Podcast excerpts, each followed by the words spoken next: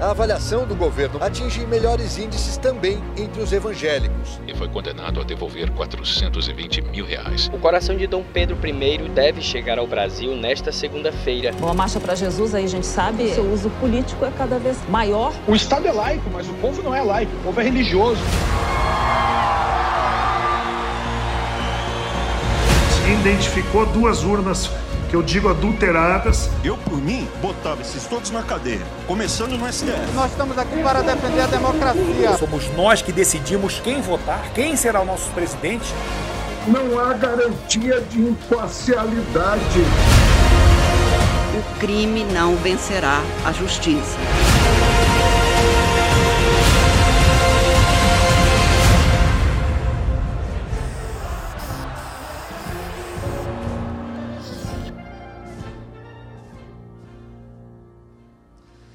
Graças Paz Red, boa noite.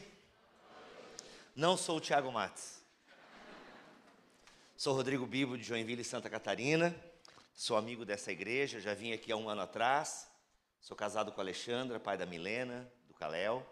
E atualmente congrego na igreja Onda Dura e tenho um podcast de Bíblia e Teologia há mais de, eu não sei fazer as contas, começou em 2011.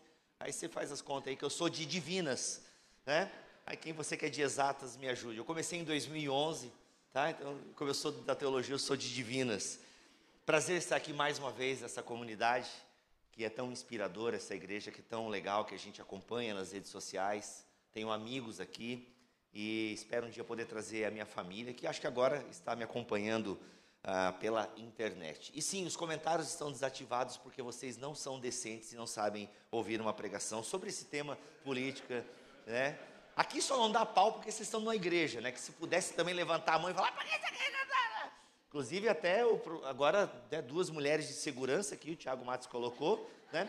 Porque há dois dias atrás teve tiro numa igreja evangélica, né? Os irmãos discordaram politicamente, um outro deu um tiro só na perna para dar uma mansada, tá tudo bem mais um tiro na igreja, né? Então você que está armado, por gentileza, se você acha que eu sou de esquerda, não me mate. Se você acha que eu sou de direita, também não atire em mim. Se atirar, por gentileza, eu chuto com essa. Então, você, por favor. Mas é sério, a gente está rindo aqui, mas já pensou numa igreja evangélica, as pessoas brigaram por causa de política e se deram um tiro? Onde chegamos, né? Eu já estou com saudade das brigas de calvinismo e arminianismo, né? Estou com saudade dessas brigas, cara. Poxa, a gente agora está se matando por causa de política. Enquanto eles continuam enriquecendo, o Brasil continua né, aí e nós estamos aqui. Bem, vamos falar sobre isso hoje. Um tema bem delicado que essa igreja ah, trouxe esse tema. O Tiago foi esperto, ele deu a abertura, falou mais legalzão sobre unidade. We are the world, we are the children. Aí os amigos ele trouxe para né, falar dos temas mais pesados e tal.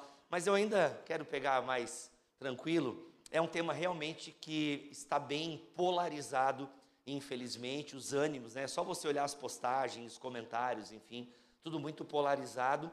E às vezes a raiva faz com que a gente não pense direito e, consequentemente, fira princípios do evangelho por amores e devoções políticas.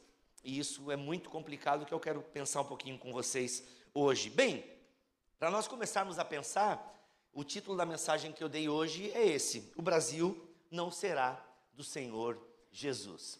Título esse que de fato quer gerar uma provocação, mas calma, é para a gente pensar junto o que isso significa e por que que esse slogan, esse jargão, ele é tão falado, né? Desde que eu fui nas primeiras marchas para Jesus, a gente ficava proclamando, né? Ao som de David Killam, nossa, quem lembra, né? Das antigas, né, mano? David, bom, né? Bom, bons tempos. E aí, mano, a gente, né? Porque Joinville será do Senhor Jesus e tal, Indaiatuba, o Brasil. Enfim, a gente fica bradando esse slogan e bradamos isso porque de fato temos um sentimento de, é, sabe, de que nós queremos o melhor para, o, para a nossa cidade. Nós queremos o melhor para o nosso país. Então, por isso que nós bradamos: o Brasil será do Senhor Jesus. A minha cidade será do Senhor Jesus. E por mais bonito que seja, e por mais que o sentimento seja nobre, no fundo ele é meio bobo. Ele é infantil. Ele é infantil, é tipo acreditar mesmo em Papai Noel. Se tem alguma criança aqui, sim, Papai Noel existe, coelhinhos da Páscoa também. Mas percebam, é meio infantil você fazer uma declaração como essa, porque o que, que você quer dizer com isso? Ah, eu quero dizer que eu quero bem para o meu país, para a minha cidade. Tá, mas na prática o que isso representa? Inclusive, um texto sendo muito citado pelos irmãos hoje em tempos de campanha é esse: Feliz é a nação cujo Deus é o Senhor, cujo povo ele escolheu para lhes pertencer. E nós queremos, inclusive, representantes cristãos por causa disso, meio que até uma espécie de dominação, uma dominação evangélica, porque a gente acredita que isso seria o melhor para a nossa nação. E feliz é a nação cujo Deus é o Senhor. Entretanto, isso é uma interpretação equivocada desse texto bíblico e é uma interpretação equivocada de toda a narrativa bíblica. Por quê? Porque Deus não tem mais um povo. Deus não tem mais uma nação escolhida em termos étnicos, geográficos. Não somos mais Israel, porque nem Israel hoje em dia é essa nação. Ainda que eu acredite que Deus tem coisas para resolver com Israel, eles não são mais os queridinhos de Deus e tal. Repito, ainda Deus, eu acredito, a minha linha teológica acredita que Deus tem coisas para resolver com Israel, mas eles não são mais o povo de Deus único e exclusivo. Não. Nós temos um evento chamado Jesus Cristo e isso muda tudo. Aliás, o evento Jesus Cristo vem resgatar a promessa feita ao pai Abraão. Tem muitos filhos, muitos filhos ele tem. Eu sou um dele, vocês também. Louvemos ao Senhor. O projeto em Abraão era o que? Em ti serão benditas todas as famílias da terra, todas as nações. Mas é claro, num ambiente tribal, Deus vai se revelar a uma tribo, a um pequeno povo. E a partir desse povo se fazer conhecido. Mas, como leitores da Bíblia que somos, sabemos que o Antigo Testamento ele termina com um gosto amargo. Não deu muito certo. O Antigo Testamento não termina bem. Por quê? Porque o rei ainda estava por vir. Davi, bacana, Salomão. Salomão não foi bom, gente. Vamos parar com essa de Salomão foi bom. Ele não foi bom. Lê direito a história lá que você vai entender, tá? Aí Salomão, Josias, Josias foi top. Enfim, mas todos os Neemias, pô, reconstruiu legal, mas também fez besteira. O Antigo Testamento termina com esse gosto amargo, por quê? Porque Deus precisaria vir em carne e osso.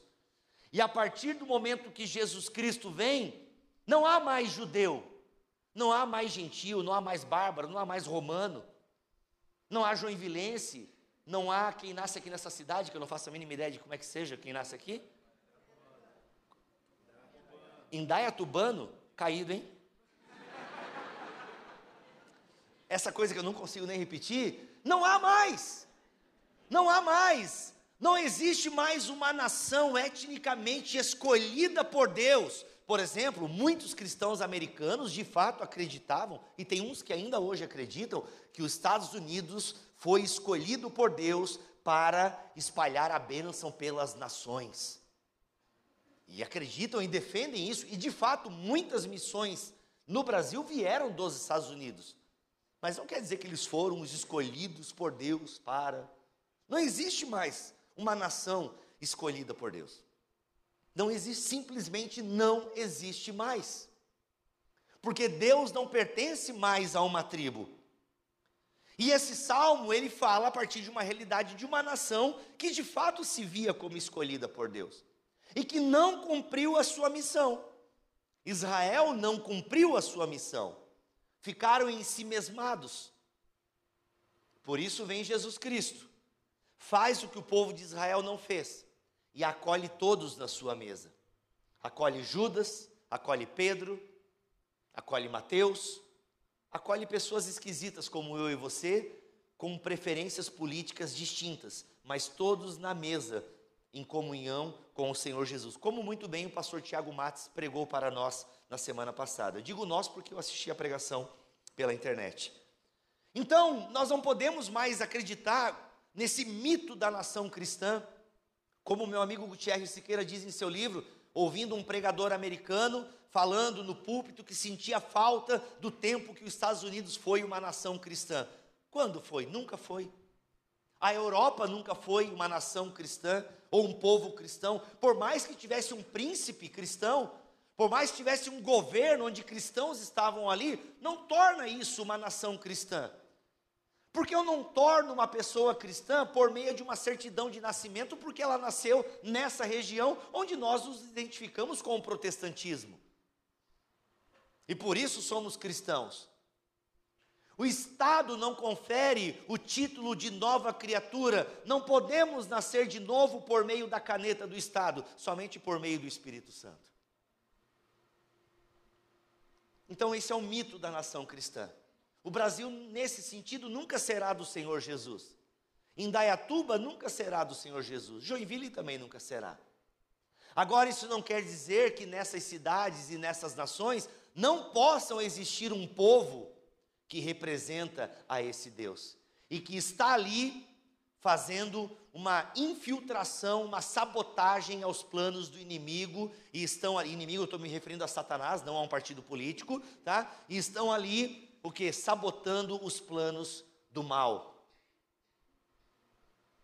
Existe um povo que Deus comissionou para agir. E isso fica muito claro, antes, né, para ficar né, ainda mais claro, em termos étnicos e geográficos, só existe um povo de Deus, o povo de Israel. Depois de Jesus Cristo, todo aquele que nele estiver é povo de Deus, é a nação santa. E por que, que eu digo isso? Porque isso está em 1 Pedro 2,9. Esse texto é muito claro e nós deveríamos prestar muita atenção no que Pedro escreve a uma igreja dispersa, a uma igreja que não é só de judeus, a uma igreja que está em perseguição. Inclusive, o pastor também citou Pedro na semana passada. Ele está dizendo que nós, judeus, gentios, uma variedade de povos, línguas, ele está dizendo que nós somos o povo escolhido um reino de sacerdotes, irmãs, um reino de sacerdotisas. Amém. Me sentindo uma assembleia agora, gosto quando a, a igreja. O legal de pregar na igreja pentecostal é que tem amém, glória a Deus e tal. Amém, fala mesmo, Deus. Vocês são muito, vocês ficam tudo assim, ó. Hum, quero ver quando é que ele vai errar. Hum. Não, eu sei, vocês são batistas, eu tô ligado. Então, olha só que coisa tremenda, gente. Ó, já falei um tremendo aqui. Eita! Daqui a pouco eu estou esticando a perninha aqui. Gente, olha só. Vocês são povo escolhido, reino de sacerdotes e sacerdotisas. Nós somos esse reino. Nós somos o que? Nação santa. Opa, olha a nação santa aí. E onde é essa nação santa? Espalhada pelo mundo. Não mais preso à geografia ou uma etnia. Negros e brancos, amarelos, pardos, Todos que estão em Cristo fazem parte dessa nação santa, e isso é motivo de alegria e de responsabilidade. Pois junto com a filiação vem a missão. Gente, olha só o que é isso. Nós somos essa nação santa, uma propriedade exclusiva de Deus. Nós, uma variedade de pessoas, de pensamentos. Um povo com diferentes manifestações e preferências, mas todos unidos em Jesus Cristo, ao redor de Jesus Cristo. Porque unidade não é uniformidade. Unidade é respeito e temor ao Senhor Jesus Cristo. Então, nós somos tudo isso. E por que que nós somos tudo isso? Para fazer algo muito simples e desafiador. Assim, ou seja, sendo essa nação santa, não esperando uma nação santa geográfica ou étnica, uma supremacia branca ou uma supremacia negra, enfim, não, não é isso. Assim, estando em Jesus Cristo, sendo esse sacerdote, essa sacerdotisa, dessa maneira, vocês vão fazer o quê? Vocês vão anunciar, vocês vão mostrar às pessoas como é admirável aquele que nos chamou das trevas para a sua maravilhosa luz. Essa é a nossa principal ação como povo de Deus. Porque nós somos essa nação santa que esperamos que o nosso país se torne. O problema de muitos irmãos que é enquanto ficam proclamando que determinada região ou local vai ser do Senhor Jesus, se esquece de que ele ou ela é um representante, que ele ou ela pertence a uma igreja que manifesta este reino celestial, essa cidade de Deus no meio da cidade dos homens. E isso é muito sério. Tem algumas implicações que eu quero discutir com vocês. A primeira, o que isso significa? Significa que nosso Deus não tem mais uma tribo, ele não é mais um Deus tribal. Deus não tem povo preferido. Por mais legal que os Estados Unidos seja, não é preferido de Deus. E Deus também não é brasileiro, é o Antônio Fagundes. Calma. Deus não é brasileiro, Deus não é americano, Deus não é alemão, Deus não é argentino, não é peruano, temos peruanos aqui, os irmãos peruanos, casais peruanos, casal de peruanos. Não é. Deus é Deus. E ele criou essa diversidade. E nessa diversidade de culturas e criaturas, ele se manifesta e busca nesse meio os seus eleitos. E busca nesse meio aqueles que são seus. E você pode ser dele se você aceitar o convite. Você pode ser dele, porque todos que estão em Jesus Cristo pertencem a essa nação santa. Então Deus não, é, não está mais preso numa tribo. Não existe mais essa de um povo geográfico, étnico. Já ficou claro isso para vocês, eu imagino. Outra coisa importante: significa que um presidente crente. Opa, apertei no botão errado, foi mal. Significa que um presidente crente não torna o país cristão. Não torna, já tivemos aí governantes na Europa, crentes, mas fizeram coisa errada também, e o fato dele ser crente não tornava aquela nação crente. E também não atrai as bênçãos de Deus para a nação. Ah, lá tem um presidente crente, agora vou chover bênção lá para aquela nação. Não rola. Não funciona dessa maneira. Porque Deus não age por meio de poder estatal. O modelo de Deus agir de forma política é outro ainda que até possa passar pelo modelo estatal e por meio do poder estatal, mas não é, esse, não é assim que começa. Então não tem essa de que ah, a gente vai ter um presidente crente e isso vai ser vai atrair bênçãos para a nação. Não. É claro que um presidente temente ao Senhor pode trazer benefícios para a nação. O meu medo é que ele traga só para os evangélicos. Isso seria muito problemático que é o que a gente vê na bancada evangélica muitas vezes. Eu não sei o que vocês pensam da bancada evangélica, se acompanham as notícias, os casos, os casos de corrupção, escândalos, né? É, evangélico prendendo evangélico, inclusive, é muito louco, né? Então, assim, está acontecendo, não sei se você está se informando. Eu não sei quantos projetos da bancada evangélica que você conhece que abençoam de fato a nação. Por favor, me mandem, eu quero saber.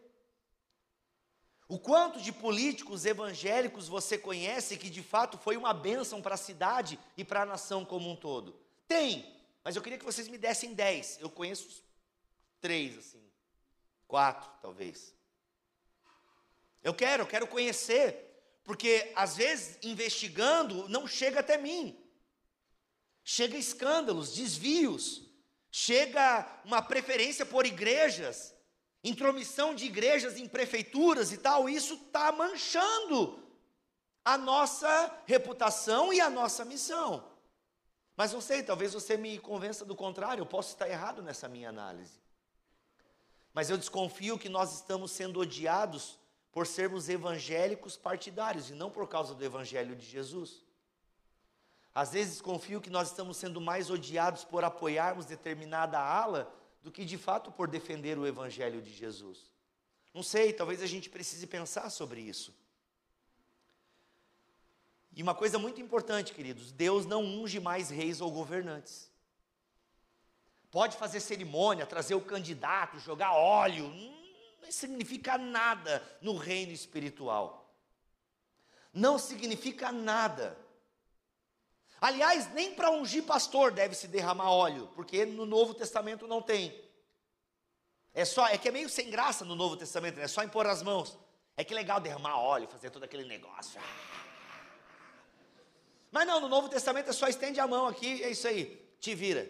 Espírito Santo está contigo. Vai. Sem graça, né, mano? O óleo é mais legal. Não adianta, pode ungir candidato, pode chamar o irmão que está se candidatando aqui e derramar, fazer todo. Deus não unge, isso não tem nada a ver com Deus. Sabe quem que é ungido no Novo Testamento? O povo de Jesus. É esse povo que tem a unção do Espírito Santo. não é mais uma pessoa escolhida, não existe mais isso no Novo Testamento. No Novo Testamento, Deus tem compromisso com o povo. Foi isso que eu falei para vocês há um ano atrás, aqui na minha pregação. Você não é especial.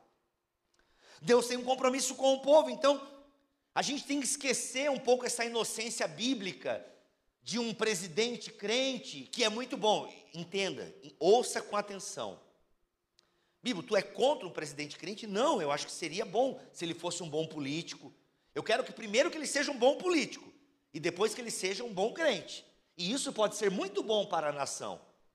Pode ser muito bom para a nação. Ainda que eu não tenha exemplos para me pautar, pode ser muito bom.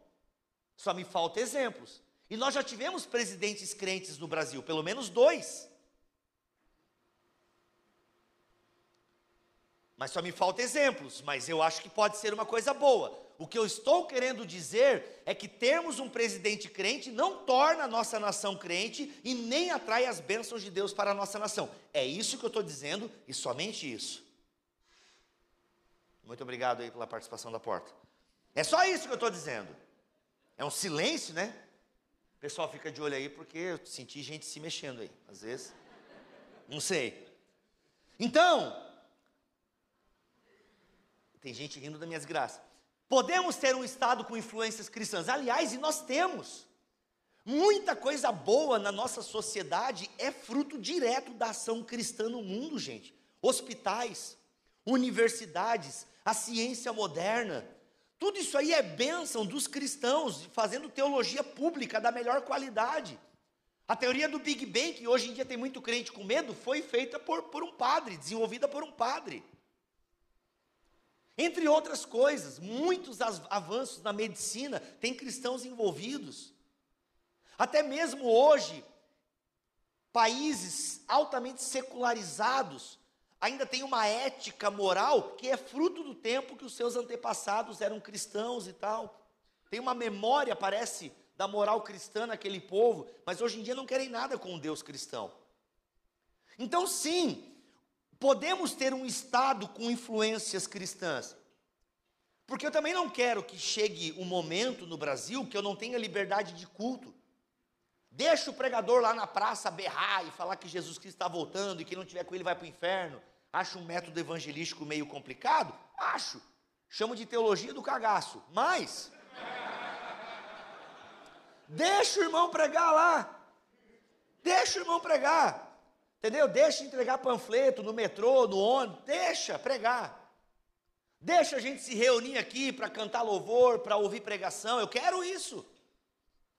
Não quero que tenha um regime totalitário que nos proíba de cultuar o nosso Deus. Também não quero um Estado laico onde não quer saber religião é coisa do teu, do teu privado. Como no Canadá, pelo que eu estou sabendo, né? Meu, lá você não pode ter manifestação pública da sua fé, que já vem a polícia, já, uh, uh, uh, já para, o cara tem que parar de pregar e tal. Então é claro que é importante nós termos o quê?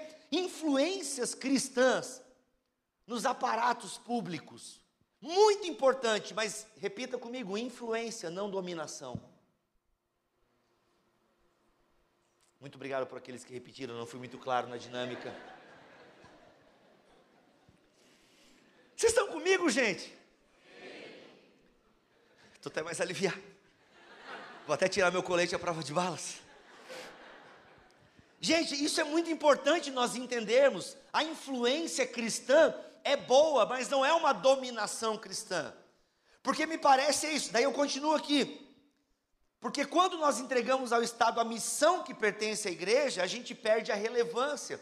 Quando a gente quer usar o Estado para evangelizar e dominar as pessoas, como por exemplo algumas leis absurdas que a gente fica sabendo por aí, do tipo, agora é obrigatório ler a Bíblia nas escolas públicas lá de uma cidade em Santa Catarina. Quê? Mano, nem os crentes lê, velho. Para de rir, mano, isso é para chorar. O cara rindo, mano, de nós. E a tua risada é meio estranha, mano. Mas eu gostei, pode continuar. Gente, tem coisa mais frustrante para um pastor que chegar no gabinete pastoral Pois é, pastor, isso, isso e aquilo. Aí o pastor só pensa: caraca, eu preguei isso semana passada, tu não ouviu? Então, se os crentes, se os crentes não leem a Bíblia, eu vou botar agora como lei que na escola tem que ler. Pensa aquela criança lendo crônicas, ela vai odiar a Bíblia.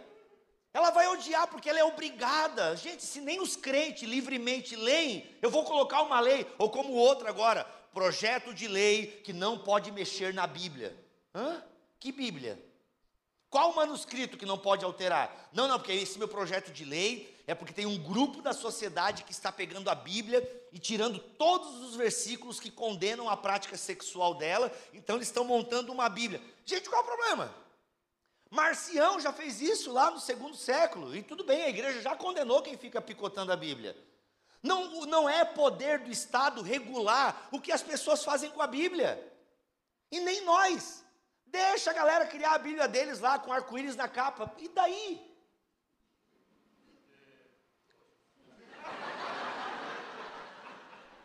Não te entrega assim, mano.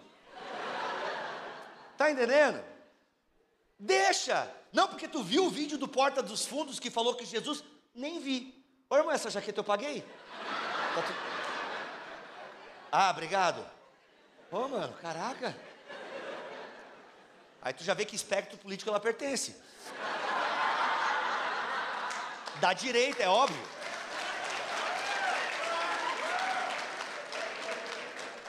Tô aproveitando que o Thiago Matos não tá aqui, tô mais solto. Ô gente, falando sério, eu nem sei onde eu estava. Eu não estou nem aí para Porta dos Fundos. Falando sério agora, eles podem falar o que eles quiserem de Jesus. Eu conheço o Jesus da Bíblia. O Jesus do Porta dos Fundos não me interessa. E sabe o que, que é? Eu vou lutar até o fim para eles terem o direito de fazerem o que quiserem com a Bíblia e com Jesus da forma que eles interessam. Sabe por quê? Porque se eu ficar cerceando a liberdade deles, uma hora essa roda gira e daqui a pouco eu não vou poder falar de Jesus da forma correta conforme as escrituras. Então a gente fica comprando umas brigas que não faz muito sentido.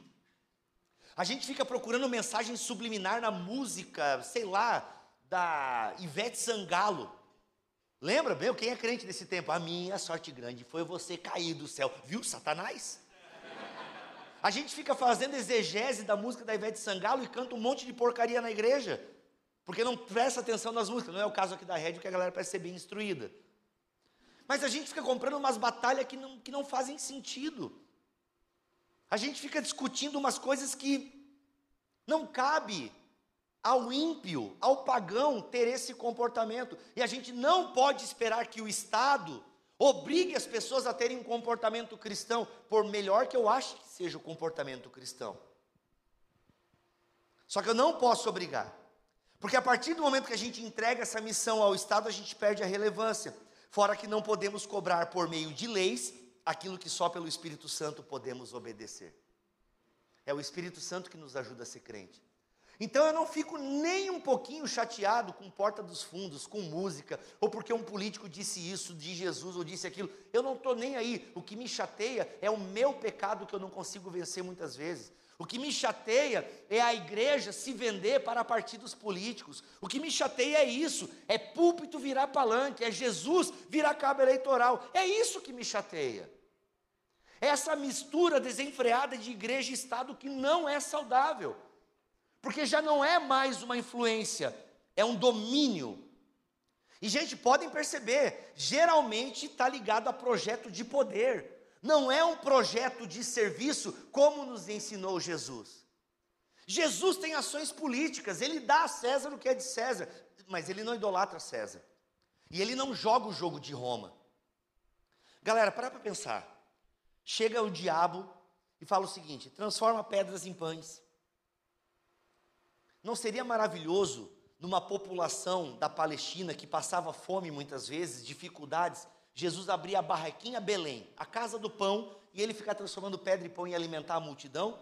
Bolsa Família da Palestina. Cara, tava tranquilaço.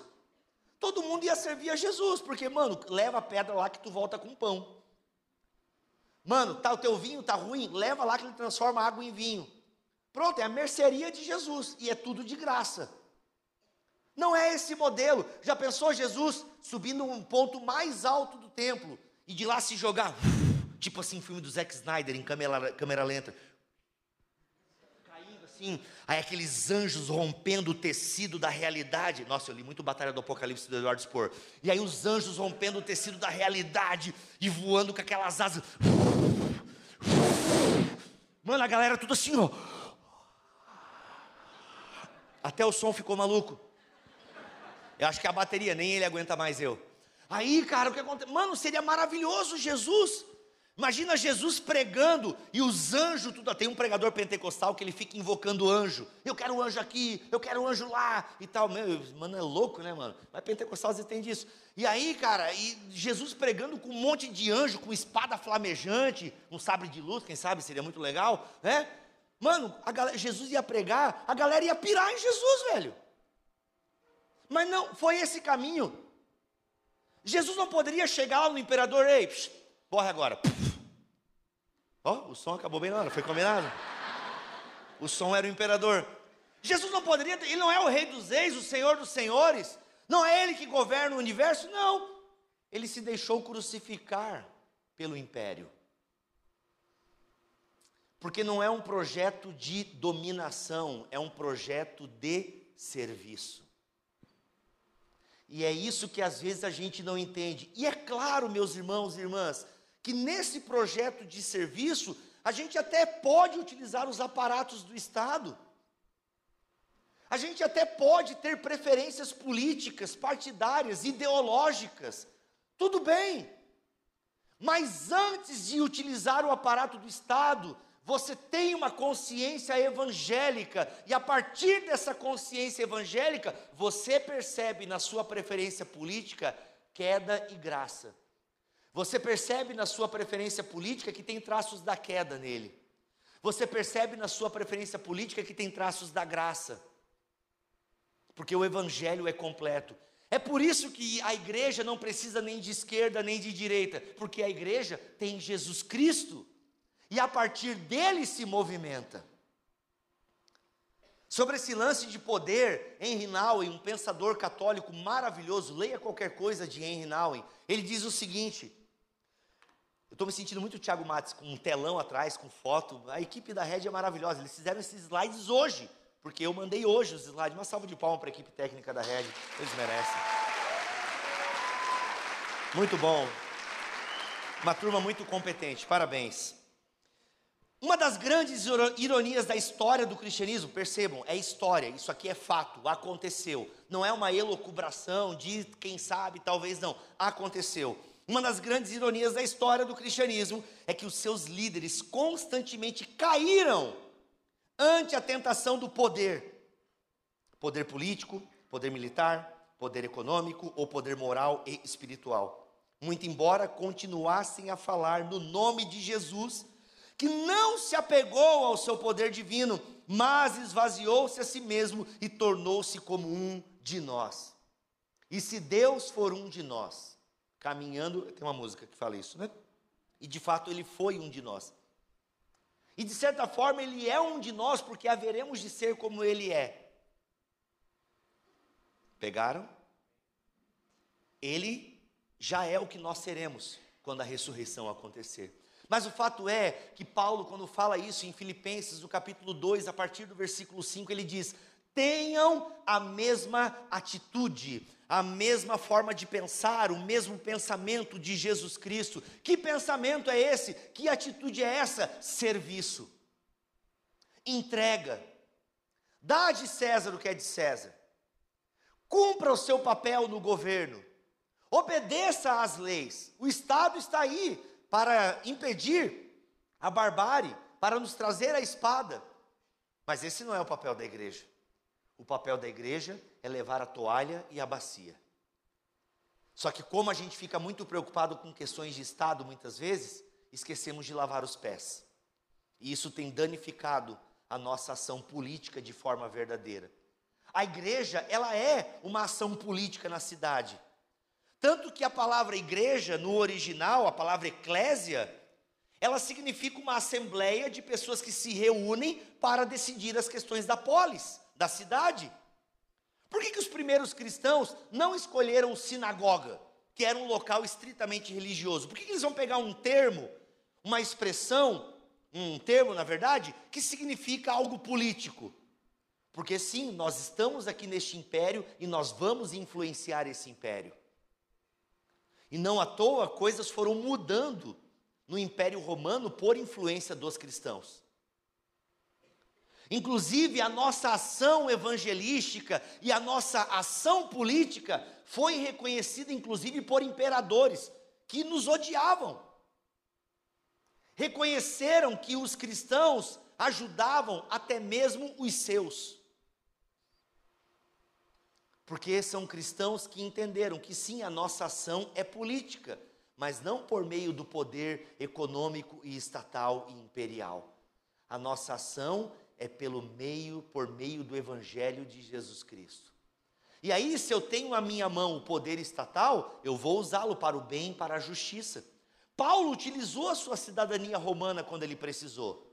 Tudo bem, mas ele usou para propagar o evangelho, não para benefício próprio, não para ganhar vantagens, mas para continuar vivo e continuar pregando o evangelho, a justiça. O que nós precisamos entender, meus irmãos, o que nós precisamos entender é que eu posso usar as coisas que estão em minha mão, que estão ao meu alcance, mas eu uso para influenciar e para servir, não para dominar. Por melhor que eu ache que a teologia, uma vida bíblica seja boa para a sociedade, isso não vai acontecer com todo mundo. Infelizmente, muitas pessoas não se rendirão a Jesus Cristo não se prostrarão, reconhecendo que Ele é o Senhor. Aliás, Ele é o Senhor, é um título político. Quando os cristãos diziam, só o Senhor é Deus, eles estavam fazendo uma declaração contra o imperador romano. E por isso foram perseguidos, castigados e mortos. Isso tinha influências políticas. Porque, na verdade, a igreja sempre deve denunciar a corrupção e o pecado daqueles que governam, porque todos que governam têm pecados que precisam ser o quê? Confrontados, perdoados e alinhados. A partir do momento que a igreja fica batendo palma para político e não ergue o dedo, o dedo em como um profeta, ela deixa de ser voz profética e passa a ser voz patética. Porque não há ninguém que saia ileso diante da Bíblia. Não existem pessoas boas diante de uma Bíblia aberta, inclusive candidatos à presidência, ao governo, não existe. Por isso não adianta a gente achar que isso ou aquilo torna a pessoa cristã, não. O que torna uma pessoa cristã é a vida dela em comunidade numa igreja local. Se não tem igreja local, eu questiono a qualidade desse cristianismo. Afinal, Paulo está nos dizendo na sua segunda carta que nós somos uma embaixada do reino de Deus. Nós somos embaixadores pelos quais Deus clama, Deus clama, Deus pede, Deus convoca a humanidade, reconcilie-se. Essa palavra não vai sair agora, que eu errei, não vai sair essa palavra, essa reconciliação. Reconciliem-se com Deus. Até suei agora. Estava indo tão bem, né? Aí travei no reconciliem-se. E falei errado de novo. É isso que nós somos.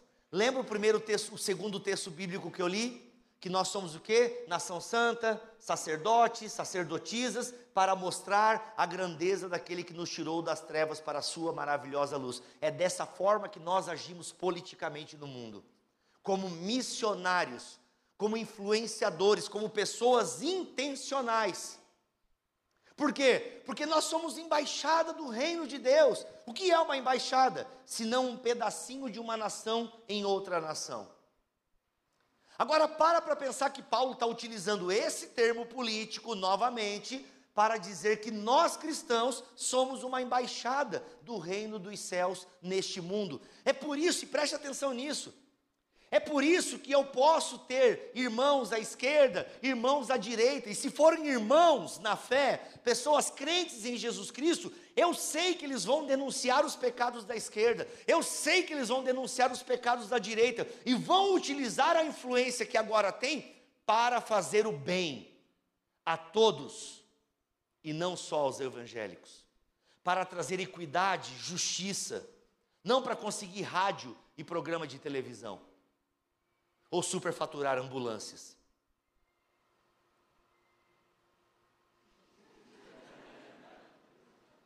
Você está entendendo, gente?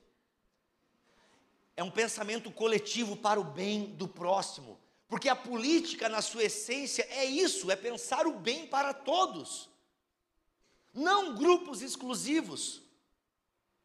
É para todos, e se tem algo que é para todos, é o Evangelho de Jesus Cristo, porque Deus amou o mundo. E neste mundo tem gente de esquerda, de direita, indeciso, palmeirense, tem tudo. Quem é palmeirense aí, levanta a mão. A gente ganhou a Libertadores? Não? Droga. E o Mundial? Já ganhamos 51? Ah, que bom. Vai, Palmeiras. Eu sou do tempo do Edmundo, já não joga mais, né? Animal, eu sou desse tempo. Tá, então o que acontece, gente? Nós somos chamados a influenciar, não dominar. E sabe o que, que isso vai custar? A nossa vida inteira.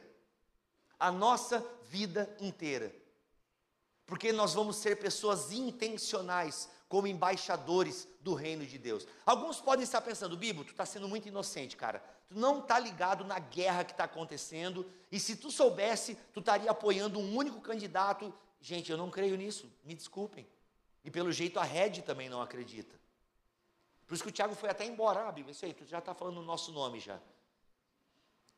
Nós acreditamos que o nosso rei é Jesus Cristo. E ele age para além ele usa o seu povo infiltrado em todas as linhas ideológicas. A partir do momento que eu acho que só a minha linha ideológica é a melhor e que não tem nada de bom do outro lado, opa, eu acho que eu não estou conversando, eu não estou dialogando. Repito, você pode achar a linha ideológica do seu irmão e da sua irmã errada. Tudo bem. Afinal, você fez uma escolha, e se você fez uma escolha é porque você acha que a outra não é boa. E tudo bem, e vice-versa. Eu acho que batizar criança é errado. Mas eu não acho que os irmãos presbiterianos vão para o inferno porque batizam crianças. Então, sim, batistas e presbiterianos podem tomar café junto sem atirarem um no outro. Amém? Isso pode acontecer. Assim como irmão de esquerda e de direita podem servir na mesma igreja. E podem discordar politicamente, mas o que nos une é maior do que esquerda e direita. O que nos une é o Evangelho. Irmão, mas tu reconhece que a tua linha aí tem esse problema. Cara, tem, é verdade. E vamos trabalhar para corrigir isso. Mas tu percebe que na tua linha tem isso aí, né? E que isso aí não é legal. Percebo também, cara. E como crente, vou trabalhar então para que isso mude. Entendeu? É assim que a gente influencia. Não um domínio. Não acabar com o outro. Não agora, não vou dar ceia para quem vota em determinado partido. Que isso? Para de rir, isso aconteceu de verdade. O cara não deu ceia porque o irmão gostava lá de um outro, de um outro espectro político. Que isso? Nos Estados Unidos, na década de 70, isso já acontecia. Não, se você é crente, você é republicano e pré-milenista. O resto não é nem crente. O que, que é isso? Que critério que é esse para dizer quem é crente e quem não é? Não é mais só declarar que Jesus Cristo é o Senhor. Uma só fé, um só batismo, um só Senhor. Agora tem que ter um candidato também. Onde nós vamos parar, gente? Onde nós vamos parar se a gente continuar assim? Nós precisamos levar muito a sério essa declaração de Jonathan Lima. Quando ele diz o seguinte: que a manifestação política mais poderosa da igreja é o Evangelho. É o Evangelho. Você deve lutar com todas as suas forças para que o evangelho seja proclamado, não um político evangélico. Bibo, você é contra então nós apoiarmos um político evangélico? Não. Já disse que não. Mas o seu esforço maior não deve ser para promover políticos evangélicos, mas para promover o evangelho. Mas eu acho que esse político evangélico vai fazer um bom trabalho. Glória a Deus, faça isso. Lute, mas cuidado com a idolatria. Cuidado com a idolatria da ideologia. E porque todo político partidário assume compromissos que nem sempre têm a ver com o evangelho. É por isso que o crente, ele sempre é desconfiado. Ele sempre está antenado na voz do Espírito. Ele ouve o mundo e ele ouve Deus. E a partir disso ele julga. E ele é o quê? Ele pertence a uma igreja local e isso dá discernimento para ele. E ele vai aprender a ouvir os dois lados. Porque ele reconhece que há manifestação da graça também do outro lado. Assim como ele tem certeza que tem manifestação da queda, tanto do seu lado quanto daquele lado. Nós precisamos entender que a manifestação política mais poderosa da igreja é o evangelho. E o testemunho político mais poderoso da igreja é ser igreja. É ser igreja. Eu louvo a Deus pelas milhares de igrejas em periferias que chegam e ajudam onde prefeitura nenhuma chega e ajuda. Glória a Deus pelas milhares de igrejas que permitiram que pessoas não morressem de fome, porque se mobilizaram na pandemia para sustentar irmãos e irmãs, coisa que o Estado não fez. A igreja é fundamental para esse mundo. A igreja é a única instituição política que age na terra para anunciar o Evangelho. A partir do momento que nós trocarmos a mensagem do Evangelho pela mensagem de um evangélico, a gente se corrompe e os nossos pés de barro começam a aparecer. E nessa história, quem ganha é o Estado e não a igreja. Há mais poder político no Evangelho em ser igreja do que eleger um presidente, tomar posse como juiz da Suprema Corte ou até mudar uma Constituição. Para você que ainda não entendeu e está me olhando com cara feia, é óbvio que ter um presidente com princípios cristãos é bom, mas não é a solução final. É bom, mas não resolve plenamente. É claro que um juiz, né, enfim, aqui ele dá o exemplo dos Estados Unidos, né, ou alguma coisa na Constituição que é alterada, ok, que vai beneficiar a população, isso é bom. Só que isso, por mais que seja bom para o povo, não muda a nossa missão. E com isso encerro com essa reflexão. Em outubro, alguns irmãos ficarão tristes e outros ficarão felizes. É isso que vai acontecer em outubro, com o resultado das eleições. Alguns irmãos vão vibrar, outros vão ficar nervosos, outros vão lamentar, outros vão acordar na segunda-feira e vão continuar trabalhando igualzinho, como se nada tivesse mudado. Ó, tem uns que se identificam aí, tá? Agora a grande pergunta é: e a nossa missão? E a nossa missão? Ela não muda nada. A nossa missão não muda, por quê? Independente disso, independente dos resultados das eleições, a nossa missão vai continuar a mesma, pois a nossa forma de agir politicamente no mundo é anterior a Lula, anterior a Dilma, a Bolsonaro, a Temer, a Hitler, a Constantino, a César, a quem quer que seja. A nossa missão não muda. Ela pode ficar mais fácil dependendo do governo, ela pode ficar mais difícil, mas a essência dela não muda. E qual é a essência? Anunciar as grandezas daquele que nos tirou das trevas para a sua maravilhosa luz. Essa missão não muda. Repito, ela pode ficar mais fácil ou ela pode ficar mais difícil. E tudo bem, a gente vai continuar. A gente vai continuar. Nem que seja se reunindo aqui, ou no templo maravilhoso que vocês estão construindo aqui do lado, ou seja aqui em cavernas, em valetas, ou em becos, ou em bueiros, ou em casa à luz de vela. Nós vamos continuar anunciando a Jesus Cristo. Por quê? Porque o anúncio do Evangelho é que muda vidas, muda corações, e se nós levarmos a sério a nossa missão, podemos inclusive ter mais pessoas preparadas para assumirem cargos políticos, cargos públicos. Por quê? Porque são pessoas encharcadas do projeto de serviço do Evangelho e não de projetos de poder de políticas partidárias. E é muito bom, o que está acontecendo no Brasil não vai mudar, tá? Se você está de saco cheio de discussão política, lamento, não vai mudar. Não vai mudar. E isso pode ser bom, porque a gente está numa adolescência democrática e quem sabe a gente caminha para uma maturidade. A gente só precisa ter mais respeito pela posição do outro, e principalmente com o nosso irmão na fé. Gente que nós amamos, que nós tomamos santa ceia juntos e aí, de repente, eu passo a odiá-lo porque ele não apoia o meu candidato, a minha candidata. Poxa, que critério mais pobre, que critério reducionista. Eu já não estou dizendo que uma pessoa é amaldiçoada porque ela negou o Evangelho, é porque ela negou o meu candidato, a minha candidata. Isso é de uma pobreza espiritual tão grande. Porque nós estamos preocupados, e às vezes a preocupação pode ser legítima, às vezes pode ser falsa, pode ser uma mistura das duas. Mas eu estou preocupado com quem vai assumir o Palácio do Planalto, a Câmara e por aí vai. E eu não estou preocupado com quem está sentando no trono do meu coração e do seu coração. Eu estou mais preocupado com a posição política do meu irmão do que com a vida dele diante de Deus, da qual eu sou responsável. Eu estou pouco me lixando para a vida privada do meu irmão, eu quero saber em quem ele vai votar, esse desgraçado. E isso é muito triste. Isso é muito reducionista, isso é muito pobre. E isso não tem nada a ver com Jesus de Nazaré. Então que o Senhor nos ajude a cumprirmos a nossa missão, independente de quem sejam os governantes.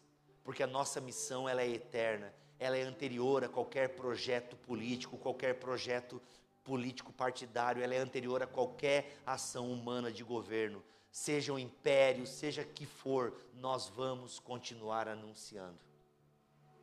Quero indicar para vocês três livros que eu acho que podem lhe ajudar nessa tarefa de pensar um pouquinho essa relação de evangélicos e políticas. Um já é clássico, meu amigo Davi Lago escreveu o Brasil Polifônico, muita lucidez, uma pessoa que realmente faz teologia pública, discute já há muitos anos. Não tem nenhuma indicação de livro, vão ler a Bíblia, tá? Porque de fato. Olha, pronto. É, mas é sério, leiam a Bíblia, tá bom? Ela é muito legal. Tem o Davi Lago Brasileira, né, também um autor nacional que lançou esse livro agora, Quem tem medo dos evangélicos, falando também dessa relação dos evangélicos, projetos de poder. Ele fala um pouco dessa questão do mito da nação ah, cristã. E o outro, Jonathan Lehman, que eu citei aqui, eu tirei desse livro, porque se enfurecem as nações. Acho que são três livros, qualquer um desses que você lê pode lhe ajudar a pensar um pouco mais sobre essa relação. E termino dizendo: se você discordou de tudo que eu falei aqui, me ame. Me ame. Ore por mim. E digo mais: se o Bolsonaro ganhar as eleições, você que não gosta do Bolsonaro, ore pelo Bolsonaro. Ore pelos projetos dele. Se o Lula ganhar, chore em posição fetal, mas ore pelo Lula. Se o Dávila ganhar, não deixe ele privatizar a sua oração, continue orando você, a oração é sua. Está entendendo? Não importa quem ganhar, ore. Ore. Ore. E continue agindo como igreja local. É só isso que. É, esse mínimo já vai custar a nossa vida inteira. Coloque-se de pé, vamos orar.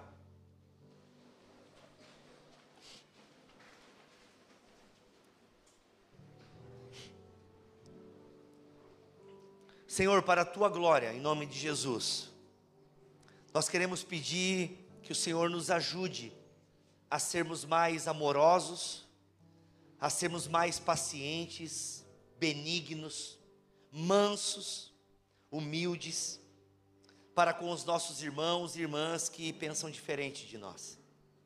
Ajude-nos, ó Pai, a sermos uma igreja que de fato se reconhece como uma embaixada do reino dos céus.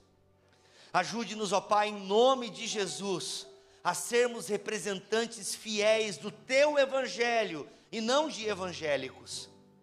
Ajude-nos, ó Pai, a termos sabedoria quando tivermos acesso ao poder estatal para agir. E que a gente venha agir pensando no bem comum e não somente no nosso gueto, na nossa tribo, porque tu não é mais um Deus tribal, tu és um Deus que ama a todos e quer a todos abençoar. E isso é tão difícil, Pai.